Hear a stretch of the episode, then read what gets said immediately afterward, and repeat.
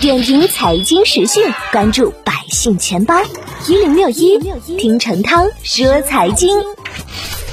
随着双十一的临近，各大电商平台和线下商场不断加大促销力度，消费者在享受价格优惠的同时，虚假宣传、不正当竞争等问题引发的消费纠纷也在增多。西安市消费者协会日前发布了双十一消费提示，提醒消费者谨防促销陷阱。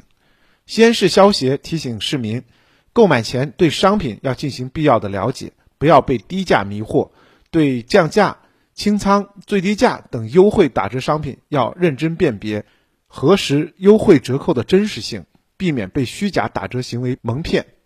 在关注商品促销信息的同时，还要了解打折促销活动的条件和规则，以及售后服务条款。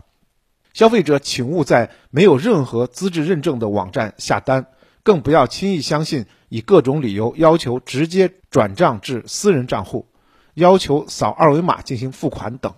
以防止脱离正规网络交易平台的安全监管，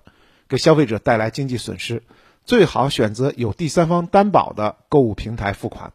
西安市消协也提醒市民，在交易过程中，消费者应该注意搜集和保存相关网络购物证据，如聊天记录、购物记录、购物页面截屏、购物票据凭证等。一旦出现消费纠纷，及时跟商家协商处理，也可以向网络交易平台投诉，或者向商家所在地的有关行政部门进行投诉。